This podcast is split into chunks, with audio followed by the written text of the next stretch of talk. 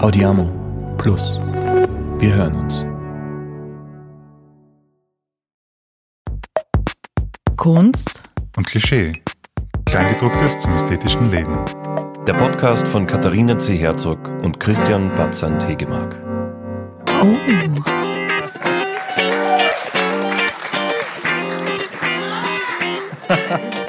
Also alle. Herzlich willkommen, Coco.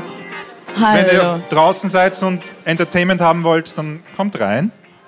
Also erstens mal möchte ich mich bedanken bei allen Menschen, die heute gekommen sind aus Stadt und aus Land und dass wir hier in Nussdorf sitzen können, ob der Dreisen im schönen Weinland Dreisental. Was soll ich sagen, Christian? Äh, der Fusion Heuriger ist ein neues Konzept, der Menschen zusammenbringen möchte aus verschiedensten Regionen, eben aus Stadt und Land. Und er ist eigentlich so ein Herzensprojekt auch, weil an diesem Platz, an dem Heurigen, Kulinarik zusammenkommt, es kommt Kunst zusammen, es kommen Menschen zusammen. Und mir ist es ganz, ganz wichtig, dass sowas, solche Begegnungsflächen geschaffen werden. Ja, ich kann gar nicht so viel dazu sagen. Ich bin einfach sehr dankbar, dass wir heute da sitzen und heute auch einen Kunst- und Klischee-Live-Podcast führen dürfen. Und heute machen wir das in Nussdorf. Ja, Ja. danke fürs Kommen. Danke für die Einladung. Wir sind diesen Ort noch nicht gewohnt. Wir waren jetzt immer eben in einer bestimmten Location in Wien, wo wir genau wissen, wie alles funktioniert. Und jetzt ist alles so anders und so viele Menschen sind da. Hm. Aber grundsätzlich, wir haben dich hier als Künstlerin eingeladen. Wie war das bei dir in der Kindheit? Wann hast du begonnen? Ich meine, jeder zeichnet ja, du wahrscheinlich auch. Aber hast du, hast du schon als Kind dir gedacht, ich werde Künstlerin? Ich bin in Niederösterreich aufgewachsen, auch im Mostviertel. Ähm, und mein Vater, muss ich dazu sagen, war ein Künstler. Der war ein sehr begabter, ähm, der hat Airbrush gemacht, der hat mir zu meinem 11. Geburtstag, hat er mir Plastikfingernägel geairbrushed und hat seine, ich meine, es war eine Zeit, da hat es keine Smartphones gegeben und kein Internet. Und wir haben eigentlich immer gebastelt und gezeichnet und gemalt und unsere Betten angemalt. Und ähm, von dem her war es schon ähm, ein guter Einfluss, also wenig Ablenkung, muss man so sagen. Ja. Wir haben die jetzt vorgestellt unter Coco Wasabi. Du hast aber eigentlich Valentina. Ja. Genau. Und kannst du uns noch mal erzählen, woher genau du aus Niederösterreich kommst? Ich komme aus dem Mostviertel, äh, Neumarkt an der Ips. Genau. Und jetzt wohnst du aber in Wien. Ich wohne in Wien, schon Genau. seit ich habe aber in Krems, war ich in der Modeschule, ah ja, vier Jahre. genau. Ja. Wir haben dich ja auch deswegen eingeladen, weil du so eine perfekte Mischung bist. Du bist ähm, am Land groß geworden und jetzt in die Stadt gekommen und machst Kunst.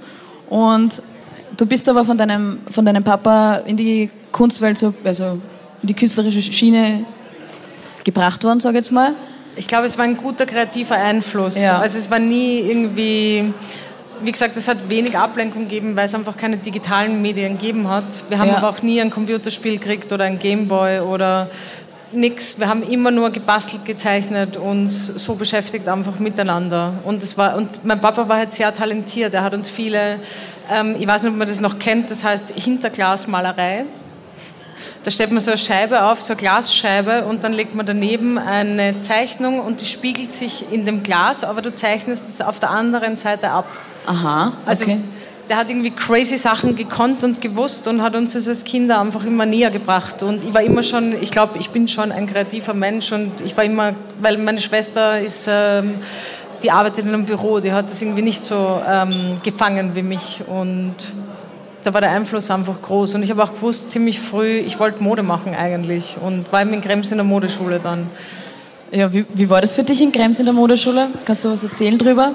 Es war eine super coole Zeit. Ich war auch im Internat, also ich habe wirklich, ich bin mit 14 ausgezogen zu Hause, habe im Internat gewohnt und mein Ding war, aber ich wollte Modedesignerin werden. Ich wollte einfach zeichnen. Ich wollte immer zeichnen und Sachen entwerfen und designen und das einzige Problem für mich war, dass ähm, in der Modeschule musst du sehr viel nähen und Ja. Schnitt zeichnen. und das war gar nicht meins. Und äh, von dem her habe ich dann gewusst, das ist dann doch nicht so meins, äh, weil ich einfach wirklich mehr im Zeichnen zu Hause war und im Design. Ja. Das heißt, vier Jahre lang warst du dann in der Modeschule Ja. und wie ist dann weitergegangen? Ähm, dann war eben die Frage, wie geht es weiter? Und ich habe gewusst, ich will was Künstlerisches machen, ähm, aber Modedesign war mir mit dem ganzen Nähen einfach, es hat mir, ist, ist mir nicht so gelegen, sage ich jetzt einfach mal. Und ähm, ich bin dann nach Wien gegangen und habe auf der Wiener Kunstschule Bildhauerei studiert.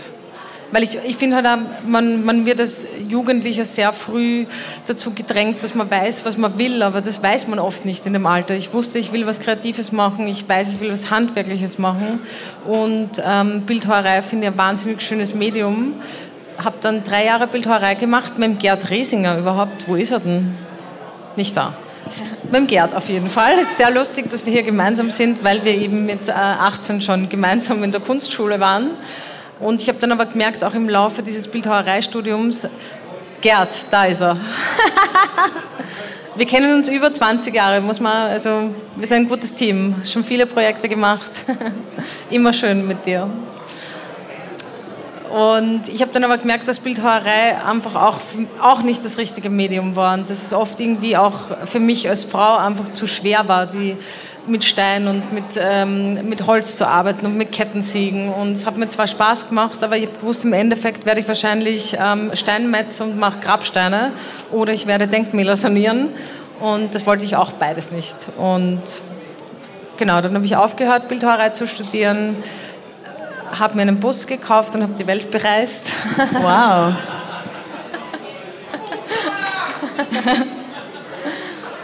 und habe weiter überlegt, was ich eben machen will in meinem Leben und ähm, habe dann mit ähm, späten 29 Jahren äh, beschlossen, mich auf der Akademie der Bildenden Künste zu bewerben und habe mir gedacht, ich bewerbe mich für Malerei und ähm, schaue, wie es läuft. Ich habe damals schon Collagen gemacht und äh, bin auch beim ersten Versuch angenommen worden und habe dann Malerei studiert. Ja. In welcher Klasse warst du da? Beim Daniel Richter. Ah ja. Ja. Okay erweiterter malerischer Raum. Ich wollte ja. eigentlich ähm, zum, ähm, wie, welche Klasse wollte ich eigentlich? Fällt mir jetzt gerade nicht ein. Es war nicht meine Wahlklasse, aber mir wurde kommuniziert, dass Collage am besten in diese Klasse passt und dort bin ich auch angenommen worden. Also und von da an hast du durchgehend Collage gemacht? Ja, ich habe mich auch schon mit Collage beworben, ja.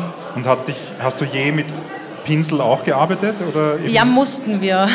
mussten wir, aber immer ein bisschen, ich bin ein bisschen zu ungeduldig für Pinselarbeit, muss ich dazu sagen. Und ich habe einen sehr hohen malerischen Anspruch an mich selbst, mhm. den ich so nicht umsetzen kann oder der so viel ähm, Talent und Erfahrung, würde ich jetzt dazu sagen, braucht. Und für mich ist äh, Kunst einfach ein Ausdrucksmedium und ich kann am besten kommunizieren mit der Collage. Deswegen bin ich dabei geblieben. Ja. Kannst du grundsätzlich erzählen, was was du da genau machst? Ja, kann ich erzählen. Ich muss dazu sagen, dass was das, was das Bildhauereistudium auch gebracht hat für diese Collagearbeit, ist, dass du bei Bildhauerei sehr viel lernst über Tiefe und Perspektive. Und das ist was, was dir sehr zugute kommt, wenn man Collagen macht. Dass du eine Collage sehr realistisch ausschauen kann, wenn du diese Shows nimmst, ähm, die alle das Licht von der gleichen Seite haben. Was wie man, du kannst Dinge aus dem Kontext nehmen, kannst sie aber so wieder zusammensetzen, dass du auf den ersten Blick gar nicht erkennst, dass es aus dem Kontext genommen wurde. Und von dem her hat mir das Bildhauereistudium recht viel gebracht, muss ich sagen. Und Collage ist, finde ich, ein schönes Medium, weil du Medien aus ihrem Ursprung nimmst und einfach, du gibst ihnen eine neue Bedeutung. Und der ursprüngliche das Foto oder wo, was auch immer der Zeitungsbeitrag war, kann ein ganz anderes Meaning kriegen. Und man kann ganz andere Messages transportieren, als die, wie sie eigentlich bestimmt waren.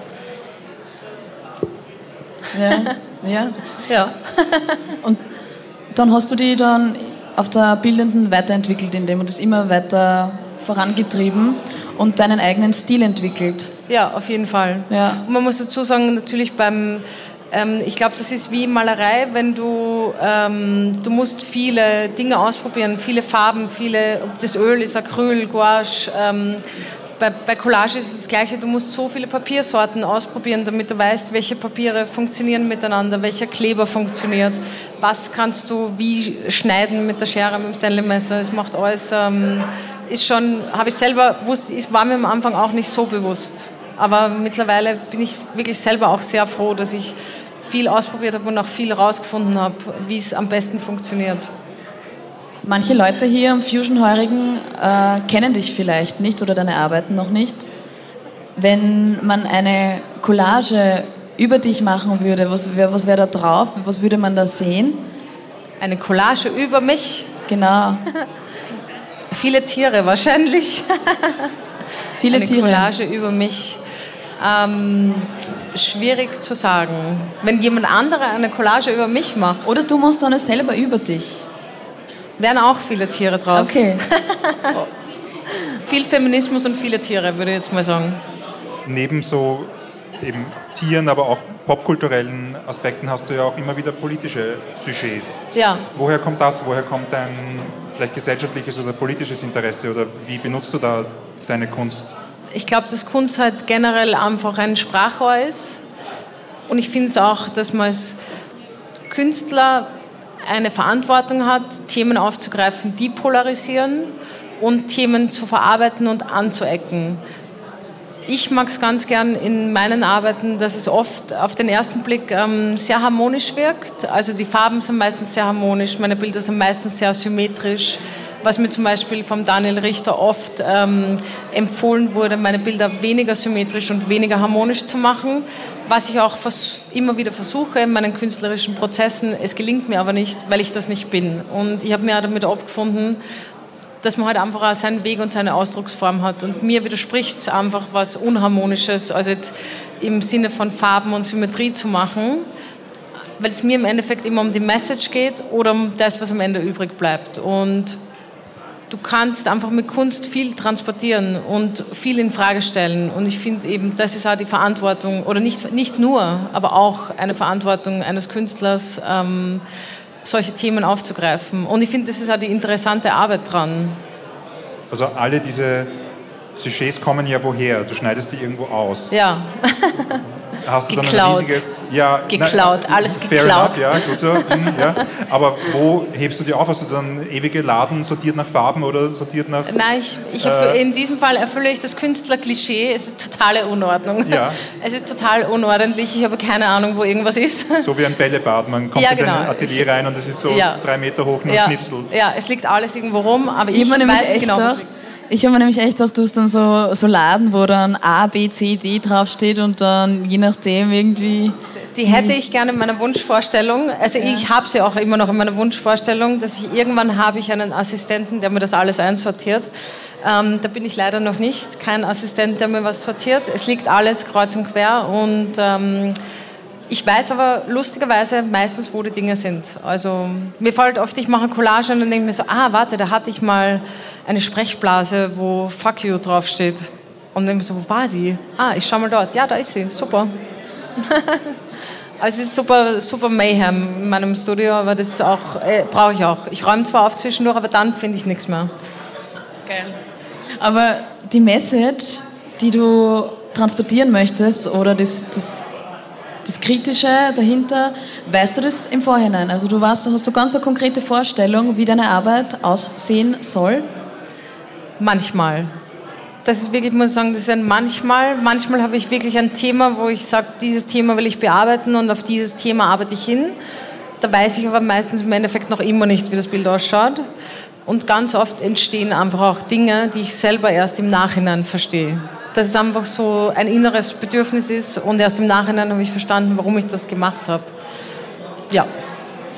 Manche Sachen, die findet man eigentlich auch zufällig, gell? Also Ja. da findet man irgendwo in einer alten Zeitschrift vielleicht irgendeinen Kopf oder irgendein Objekt und das findet man spannend. Ja, absolut. Äh, Passiert mir sogar ziemlich oft, ja. Ja. Ja. Wo, wo kramst du da deine Sachen heraus? Also gehst du dann zum Beispiel auf Flohmärkte und findest das oder?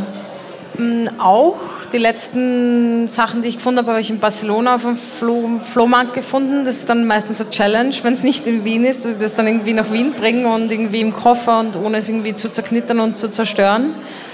Aber ähm, man muss schon dazu sagen, das Internet ist auch eine wahnsinnige Fundgrube. Also manchmal suche ich auch was Konkretes, ich gebe das in Google ein und suche alle Bilder durch, bis ich genau das finde, was mir einfach ins Auge springt. Und es ist egal, ob das jetzt alte Fotos sind, Postkarten. Ähm, meistens ist es mir sogar lieber, auch wenn ich eine Postkarte finde, ähm, dann scanne ich sie ein und drucke es mir auf das Papier, mit dem ich arbeiten kann. Weil es ganz oft ist so bei so äh, Materialien, die man findet, dass man sie schlecht verarbeiten kann, weil das Papier einfach schlecht ist. Aber ich würde auch gern wissen, am Ende musst du die Sachen ja trotzdem ausschneiden. Ja. Also du, ja okay, du nimmst es dir, druckst es potenziell noch auf dein eigenes Papier. Ja.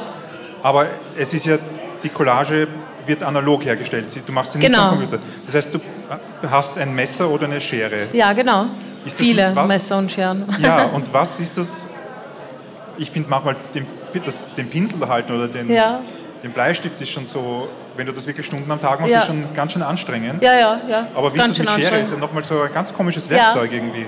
Ist ein komisches Werkzeug. Ich habe auch so eine Bandage für mein Armgelenk. Das, manchmal ist es auch einfach zu viel Schneiden. Ähm, aber man gewöhnt sich auch dran. Gibt es elektrische Scheren? Nein. Ah, ja. Ich glaube, man könnte das irgendwie ausfräsen lassen, aber das ist ein bisschen zu teuer. Ja. Und ich schneide wahnsinnig gern, muss ich dazu sagen. Ich kann wesentlich besser ausschneiden, als ich malen kann. Ja. Und habe auch wesentlich mehr Geduld beim Ausschneiden. Das ist einfach so, ich glaube, wie wenn ein Mensch seine Lieblingssportart findet, habe ich einfach mein Lieblingsinstrument gefunden und das ist Schneiden. Das kann ich stundenlang machen und... Also du hättest Chirurgin auch werden können? Na, wieder graust mir. Papierchirurgin. Hast du das Gefühl, dass das was Meditatives ist? Absolut, ja. ja. Ich war früher zum Beispiel war ich viel klettern und ähm, beim Klettern habe ich immer diesen Moment gehabt, ähm, dass du alles ausblendest, was du eigentlich in deinem Kopf hast und was um dich herum passiert. Und das Gleiche habe ich beim Ausschneiden. Ich sitze in meinem Atelier und schneide einfach und es passiert wirklich nichts in meinem Kopf, gar nichts. Außer ich schaue das Messer an und die Linie, die ich schneide und das ist wirklich entspannend auch. Ja, weil ich denke, man ist dann total im Moment. Ja, man du. ist voll im Moment. Und muss ich, ich weiß auch immer was, was das Schlimme ist. Ich weiß, dass wenn ich wenn es verschneide, habe ich es abgefuckt. Dann habe ich viel mehr Arbeit, weil dann muss ich mir das Ganze nochmal ausdrucken. Ich muss nochmal losgehen, ich muss nochmal auf das Papier drucken, ich muss nochmal ins Atelier tragen. Deswegen ist das so höchste Konzentration. Nicht abfacken, weil ich schneide manchmal so ganz kleine Sachen aus und wenn dann wenn du den Finger abschneidest, dann war es das. Ja. Das heißt, du hast sehr gute Augen, schätze ich mal. Ja, ich habe gute Augen, ja. würde ich auch so sagen. Ein Adlerauge ja, haben wir hier ja, sitzen. Ja. Zwei Adleraugen. Ich wollte auch noch mal fragen, weil du hast das jetzt so vorher im Vorübergehen fast gesagt, dieses Polarisieren, dass das wichtig ist. Und weißt du, woher kommt das? Weil es ist nicht allen wichtig. Und ich glaube, es ist auch nicht allen Künstlern oder Künstlerinnen wichtig. Aber jetzt Stimmt, einfach ja. nur mal für dich als Person, als Mensch. Ja wann hat das begonnen, äh, dass du gedacht hast, da gehört mal eine Gegenmeinung her? Ich glaube, ähm, es ist für mich spielt generell ein großes Thema ist auf jeden Fall Feminismus, weil ich schon aufgewachsen bin mit einer sehr starken Mutter. Also meine Mama war immer schon selbstständig. Ähm, wir haben die erste Müllabfuhr in Österreich gehabt. Ähm, wir hatten eine Tankstelle. Meine Mama war immer die Chefin. Ähm, ich musste auch mitarbeiten zu Hause und ich bin einfach mit einem sehr starken Frauenbild aufgewachsen und habe aber dann so im Laufe meines Lebens gemerkt, dass es halt nicht Standard ist und dass ich als Frau nicht so respektiert werde, wie, wie, wie sie das kehrt eigentlich oder wie es für, mein, für meine moralische Vorstellung optimal wäre. Und es hat mir einfach am Anfang richtig schockiert, weil ich einfach aufgewachsen bin mit einer Mama als Chefin und eine Mama, die einfach Providerin war und die da war und die alles gemanagt hat und die auch immer ähm, schon auch Respekt gekriegt hat dafür. Und ich habe dann einfach so in meinem Leben gemerkt, dass, es, dass ich oft nicht ernst genommen werde als Frau oder als, als Künstlerin oder als, als Frau, die was auf die Beine stellen will. Und, oder dass ich in Projekten mitgearbeitet habe, wo von zehn Leuten neun Männer waren. Und, und ich bin auch irgendwie so angeschaselt worden oft. Und deswegen ähm, ist es einfach für mich immer wichtig gewesen, dass, dass ich viele Frauen verarbeite in meinen Bildern, weil es einfach starke Persönlichkeiten sind, meistens weil ähm, das Thema einfach oft untergeht und weil ich es schade finde, wir sind noch immer nicht da, wo wir sein wollen in diesem feministischen Gesichtspunkt. Und ich glaube, Kunst ist ein gutes Medium, immer, immer eine Message zu transportieren. Kannst du uns über die Marienstatue was erzählen? Oh. die Marienstatue. Hast du den Post gesehen mit dem Zettel? Wir haben den natürlich beide gesehen. gesehen ja. Aber die Leute haben ihn nicht gesehen. Vielleicht. Also, äh, wenn man polarisieren kann, dann ist es mir dieses Mal wirklich gelungen. ähm, es tut mir auch ein bisschen leid für die Person, die den Zettel geschrieben hat, weil ich glaube, für sie war es wirklich ernst und sie hat das einfach, ich, ich glaube, es war eine Frau, einfach so von der Handschrift her, würde ich das jetzt sagen. Und es gibt halt sehr religiöse Menschen und ich möchte auch niemanden, ich bin wirklich kein Mensch, der irgendwem drüber fahren will. Ich finde halt, Kunst muss frei sein in ihrer Ausdrucksweise, darf nicht ähm, kritisiert schon werden, aber nicht ähm, beschnitten in dem, was es ausdrücken will. Man kann sagen, es gefällt mir oder es gefällt mir nicht. Man kann nicht von einem, zum Künstler, wie sie hat geschrieben, dieses Kunstwerk gehört, vernichtet. Aber reden wir kurz einmal, also beschreiben wir es für die Leute, die überhaupt so, nicht wissen die, können, ah, ja, was stimmt, es ist. ja. Ich habe sie Genau. in meinem Kopf, die Madonna. Ja, ja, ja, ja. Es Wie- ist eine Madonna-Figur, die ich schwarz bemalt habe und sie hat eine, sie hat eigentlich diesen Umhang an, der sich so öffnet und es ist halt ähm, die Vagina vorne drauf. Und mein Statement, ich, ich rede ja, ich sage nicht gerne, was meine Kunst bedeutet, weil ich immer möchte, dass der Mensch selber interpretiert, weil für dich kann es ganz was anderes bedeuten als für mich und ich möchte dir nicht deine Idee nehmen, weil es ist nicht ähm, so, dass diese Kunst nur das bedeutet, was ich darin gesehen habe. Vielleicht siehst du was anderes. Aber für mich war es einfach die, ohne uns Frauen gibt es auf diesem Leben einfach kein, äh, auf diesem Planeten einfach kein Leben. Und wir sind, wir sind die Schöpferinnen. Und es ist oft so, immer noch so schwierig mit, mit Sexualität oder mit, mit Genitalien, dass es einfach immer noch sehr verhalten ist. Ich meine, wir haben 2023, es sollte eigentlich nicht so sein. Und dass es schockierend ist, wenn man irgendwo eine Pussy sieht, sollte nicht so sein, finde ich. Und ich finde, es ist so für mich die göttliche ähm, Verkörperung von Praise the Pussy, weil mit, mit, hier wird das Leben erschaffen und ähm, deswegen habe ich diese Madonna gemacht, wollte aber damit natürlich niemandem zu nahe treten, aber ich liebe es zu polarisieren und habe ich auch geschafft, wie man merkt an diesem Zettel. Und du hast aber eben diese, diese Skulptur stand so, dass man sie auf der Straße durch Schaufenster sehen konnte. Das war eigentlich Ja, genau. Ich habe auf der Gumpendorfer Straße 119 einen Shop mit Ja. Auslagen und sie steht in der Auslage. ja. Ja, und, Und was stand am Zettel nochmal drauf? es stand drauf. Dann haben wir bald weißt du es auswendig? äh, Nein, bitte um Zerstörung am Ende. Also? Also es, was hat schon mal damit angefangen, dass drauf gestanden ist, es ist eine Schande, eine Madonna mit den Eingeweiden so zu zeigen. Das war schon mal, finde ich, also Eingeweide war schon mal ziemlich falsch. Und mit der Bitte, dieses Kunstwerk zu zerstören, weil es ist ein Frevel, sie zum Verkauf anzubieten und in die Auslage zu stellen. aber die Person ist nie zu dir gekommen während den Öffnungszeiten, weil das wäre ja Nein, noch nicht. Ich wollte ein Antwortschreiben verfassen und es in die Auslage stellen, habe ich aber noch nicht gemacht. Aber wie gehst du dann um mit so Diskurs oder so? Bist du da offen diesbezüglich, wenn, die, wenn sich die Dame zu dir also in den Shop begeben hätte und mit dir darüber geredet hätte? Äh, Ich wäre offen dafür, aber aus meiner Lebenserfahrung weiß ich mittlerweile, dass es Menschen gibt, die eine festgefahrene Meinung haben. Und ich bin offen für Diskurs, aber natürlich nicht für jeden. Und äh, allein nicht, dass man so einen Zettel auf die Scheibe hängt, sagt man jetzt von meinem Menschengefühl schon, dass dieser Diskurs nicht funktionieren würde. Ich würde mich natürlich dem stellen und ich würde gerne mit dieser Person reden, aber ähm, ich würde, glaube ich, nirgends hinführen.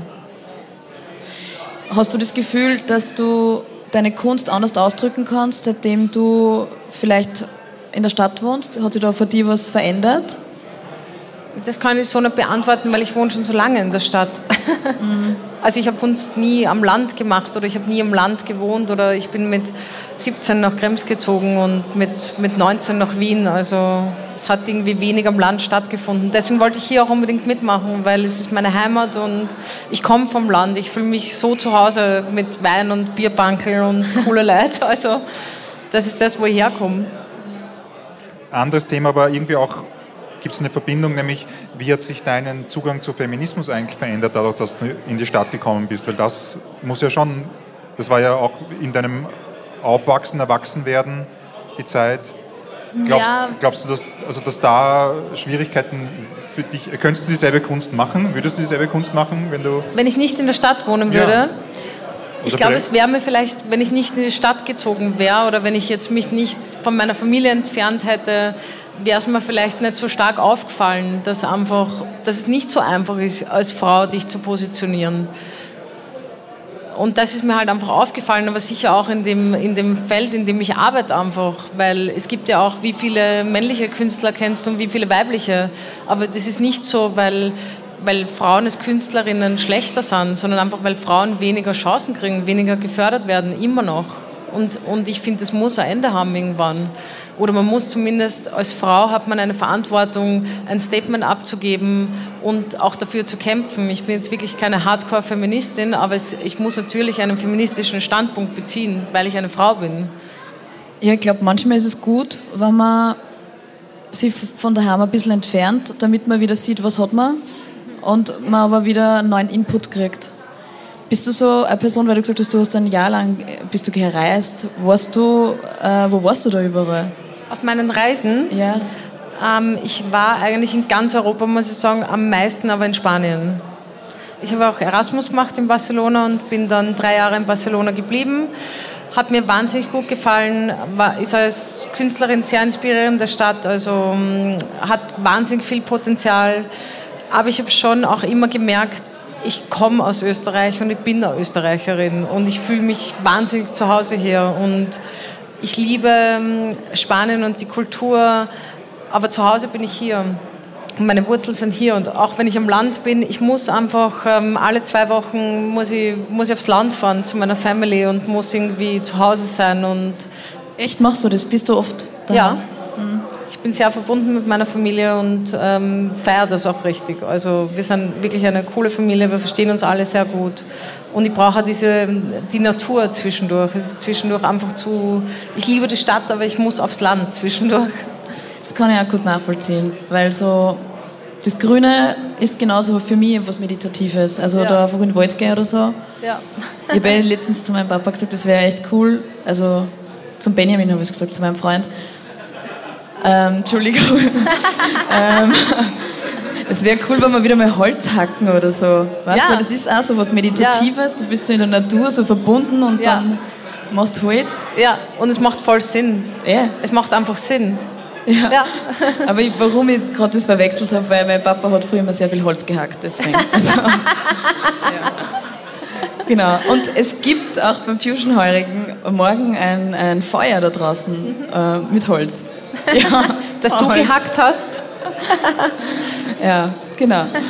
Der Fusion Holger hatte dieses äh, Thema vom Wert zwischenmenschlicher Beziehungen. Und als Künstlerin bist du ja auch in total vielen zwischenmenschlichen Beziehungen, also ob es mit an, zu anderen Künstlerinnen ist oder zu Galeristen, Galeristinnen. Äh, wie, wie tust du dir da? Fällt dir das leicht oder ist das schwierig auch mal?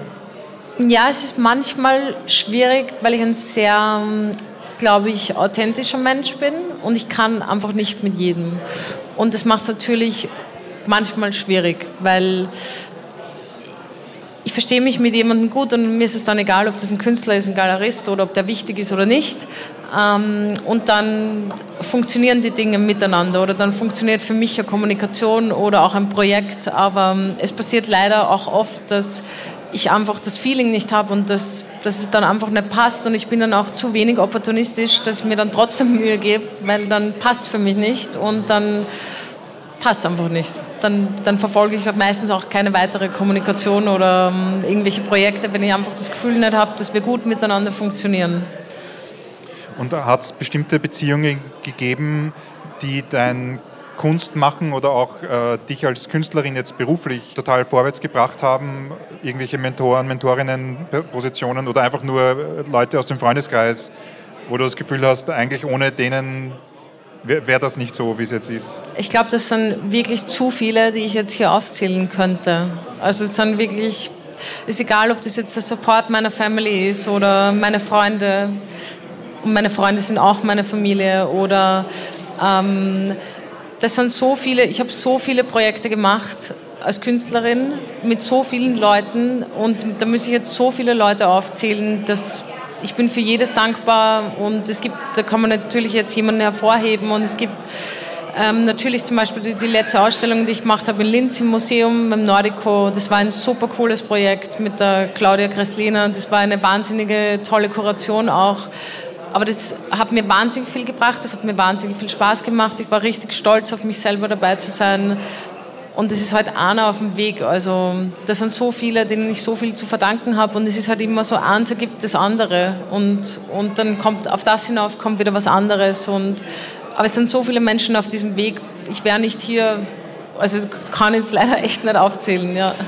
Aber dann vielleicht andersrum, nämlich ähm, du hast ursprünglich erzählt, wie du eben die Welt bereist als Kunstschule, dann auf der Akademie studieren und dann aber von diesem Abschluss der Akademie bis zu jetzt hier sitzen, mhm. momentaner wahrscheinlich Karrierehöhepunkt bei uns am Fusion Heuriger. Mhm.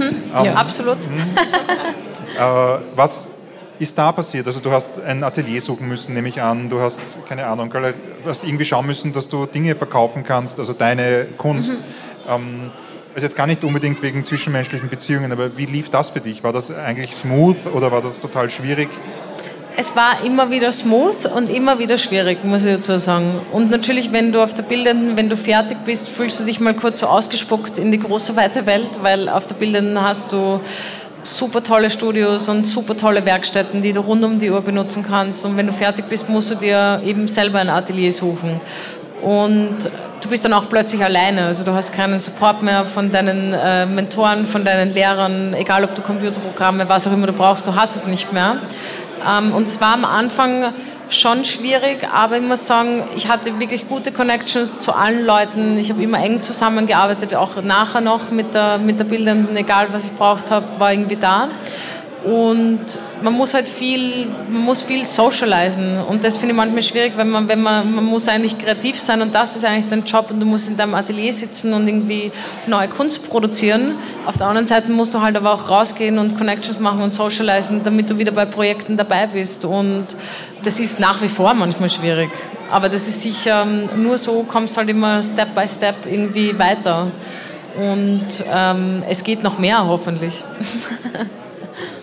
Aber ich habe das Gefühl, dass du sehr gut Connections machen kannst. Weil, warum ich das jetzt sage, ist, seitdem ich in Wien wohne, bist du schon öfters aufgepoppt, immer wieder. Mhm. Und deswegen freut es mich, dass du heute da bist, weil Danke. ich mir gedacht habe, diese Coco Wasabi, die gibt nicht auf. Nein, die, die mag ich mal, die mag, mit der mag ich mal reden. Ja, super, danke. Ja?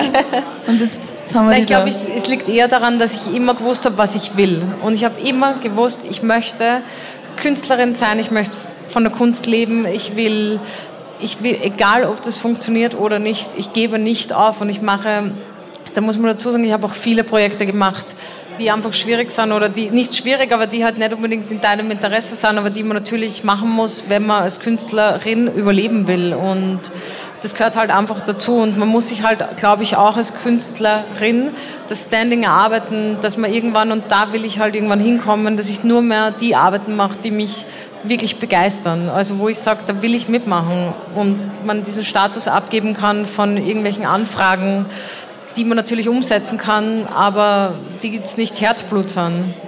Und das war zum Beispiel ähm, auch beim Fusion-Haarigen. Ich habe mit der Julia geschrieben und ich habe dann auch geschrieben, ich will auf jeden Fall mitmachen. Also, weil es Komplikationen gegeben hat mit dem Gärtner und ich gesagt, ich brauche keinen Gärtner, das mache ich schon.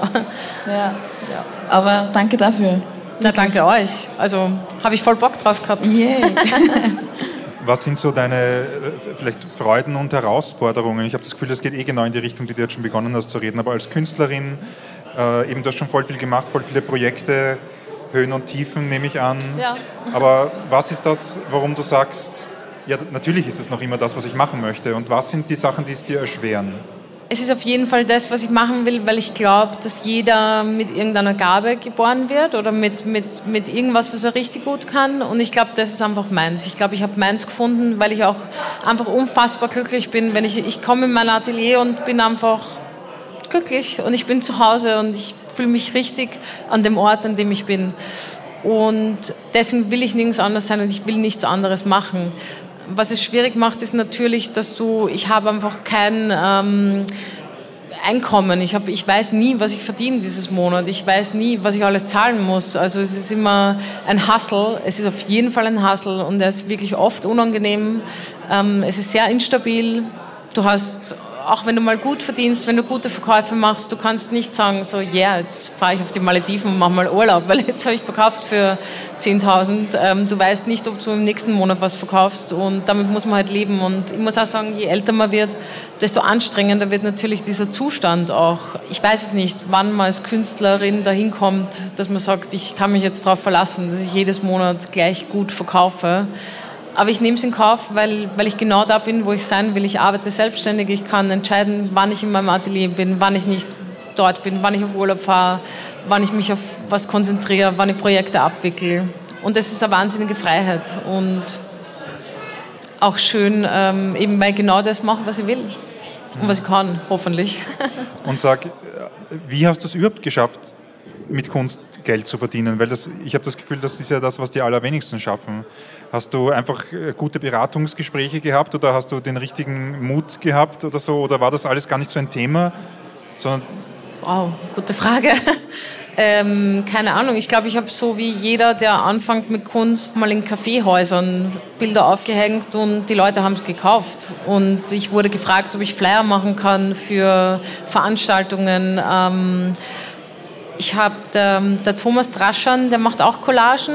Ähm, mit dem habe ich, da war ich ganz früh dabei, mit dem habe ich mal geredet und der hat mir immer schon gesagt, du darfst es nicht verschenken und darfst es auch nicht niemandem einen Gefallen tun. Und das habe ich mir echt zu Herzen genommen, dass auch wie ich noch wirklich sehr unbekannt war und ganz am Anfang meiner Karriere sozusagen, dass wenn Leute mich gefragt haben, ob ich ihnen eine Geburtstagseinladung machen kann, und ich sagte, ja, aber das kostet 100 Euro, weil es einfach einen Exchange geben muss. Und immer wieder, also es war egal, wo ich irgendwie ausgestellt habe, die Leute haben meine Arbeiten gekauft und es hat irgendwie, das ist natürlich ein Motor oder ein Katalysator, dass man das Gefühl hat, man macht genau das Richtige und man soll weitermachen das eher das Schwierige ist, eher finde ich, ähm, weil mit dem richtigen Marketing, meiner Meinung nach, kann man heutzutage alles verkaufen. Was für mich als Künstlerin wahnsinnig interessant ist, ist, sind einfach Museumsausstellungen oder gute Galerien. Und das ist schon viel schwieriger, dass man da einen Deal findet, mit einer Galerie zum Beispiel, der für den Künstler auch okay ist, weil die einfach sehr viel von deinem Geld abzweigen. Oder in einem Museum, das ist sowieso wahnsinnig schwierig, Museumsausstellungen zu bekommen. Aber das ist, finde ich, so die Quintessenz der Kunst. Wenn du im Museum hängst, das ist das Schönste, was dir als Künstlerin passieren kann. Da geht es wirklich nur mehr ums Zeigen, um die Kunst, da geht es gar nicht mehr ums Verkaufen.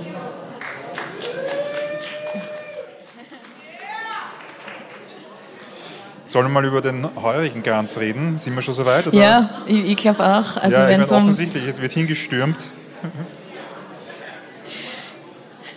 Wenn man bei einem Heurigen ist, dann äh, gibt es ein, ein Merkmal, das ein Heurigen ausgesteckt hat. Und dieses Merkmal ist ein Heurigenkranz. Und ich habe ChatGPT gefragt, äh, dass er mal was über einen Heurigenkranz erzählen soll. Und ich lese kurz vor, was der ChatGPT mir ausgespuckt hat. Ein Heurigenkranz ist ein traditioneller Brauch im Zusammenhang mit einem Heurigenbesuch in Österreich. Dabei handelt es sich um einen Kranz aus frischen Weinreben, der am Eingang oder an der Fassade eines Heurigenlokals angebracht wird.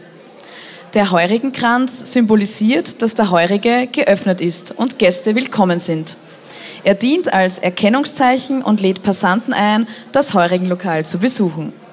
Der Kranz wird normalerweise mit bunten Bändern und frischen Blumen geschmückt, um eine einladende Atmosphäre zu schaffen. Da geht es jetzt noch viel weiter, weil der ChatGPT spuckt sehr viel aus. Ja, und die Coco Wasabi, die Valentina, hat für unseren Fusion-Heurigen auch einen Heurigenkranz designt. Ja, eine 3D-Collage kann man sagen. Eine 3D-Collage, stimmt. War das unglaublich schwierig für dich oder war es eigentlich.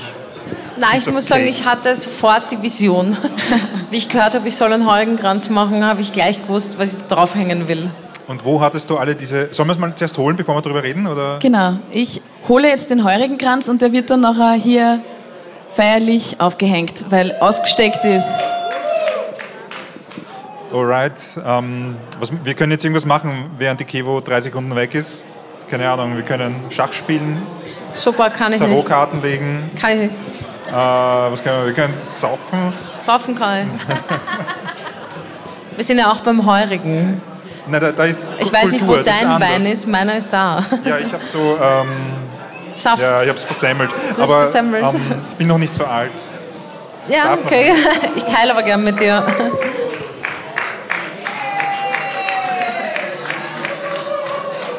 Wo, wo wird er aufgehängt? In der Mitte? Super. Wo hast du das alles her? Habe ich mir besorgt, das ist die Top Secret als Künstlerin, Ja, wo ja, man ja, sein nicht Zeug drüber. herkriegt. True that. Ich muss dazu sagen, ich bin äh, wirklich überzeugte Veganerin. Ja. Und es war ein kurzer Gewissenskonflikt für mich, Ah, ja. äh, auch wenn die Wurst und der Käse aus Plastik ist. Aber es gehört halt leider dazu zum Heurigen. Ist so gut. Er ist wunderschön. Sag mal, sag mal kurz her. Ich muss Also- dazu sagen, in Wien haben mich einige gefragt, wenn die den Kranz gesehen haben im Atelier, waren die so, was ist denn das? Ich so, ein Heurigenkranz. Was ist ein Heurigenkranz? Ja? Und ich habe wirklich einigen Leuten erklären müssen, was es bedeutet, ausgesteckt ist. Ähm, also Wien hat da Nachholbedarf, würde ich ja, sagen. Ja. Na, dann holen wir die ganzen Wiener einfach so zu uns her und erklären ihnen das, was ein Heurigen Das ist. machen wir. Am Heurigen wird viel getrunken, viel gegessen und Spaß gehabt. Also hat man am Heurigen, würde ich sagen. Und der Heurigen hat sehr viel mit Gastfreundschaft zu tun. Ja, ja. Und Und wir lieben unsere Gäste und wir wollen die auch immer beschenken und ein Danke sagen, dass du da warst oder da bist. Und erstens einmal haben wir da Blumen mitgenommen, also Kunstblumen ähm, Love it. mit einer Bordüre, die du vielleicht für Collagen gleich weiterverwenden kannst. genau meins. Ja, Vielen Dank, der ist sehr ja, schön. Ja. Dann haben wir hier eine, eine kleine Maria, Mutter Gottes und Madonna, die du vielleicht Darf ich Sie verwursten zu einem ja, Kunstwerk? Ja, mach Ja, gerne. das gerne. freut mich aber wirklich besonders. Vielen ja, Dank. Gerne. Und zum Schluss, ähm, was braucht man auf einen Heurigen? Die Coco heißt Coco Wasabi, aber beim Heurigen gibt es einen Gren. Ja, ich liebe Krenn. Und deswegen eine Grenwurzel für dich. Es ist sogar eine schwarze Madonna. Besonders schön. Bitte Vielen schön. Dank. Danke. So. Das war's. Tolle Geschenke. Vielen Dank. Gerne. Danke für die Einladung. Danke Ja. fürs Kommen. Danke fürs Danke. Kommen, danke euch.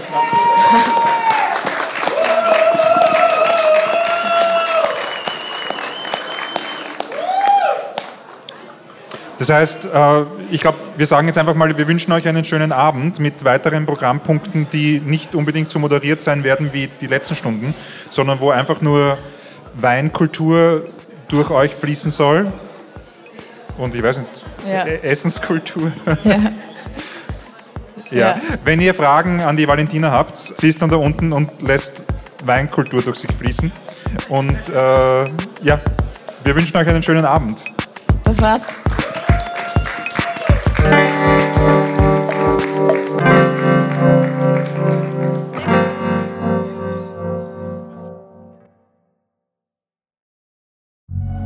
Audiamo Plus.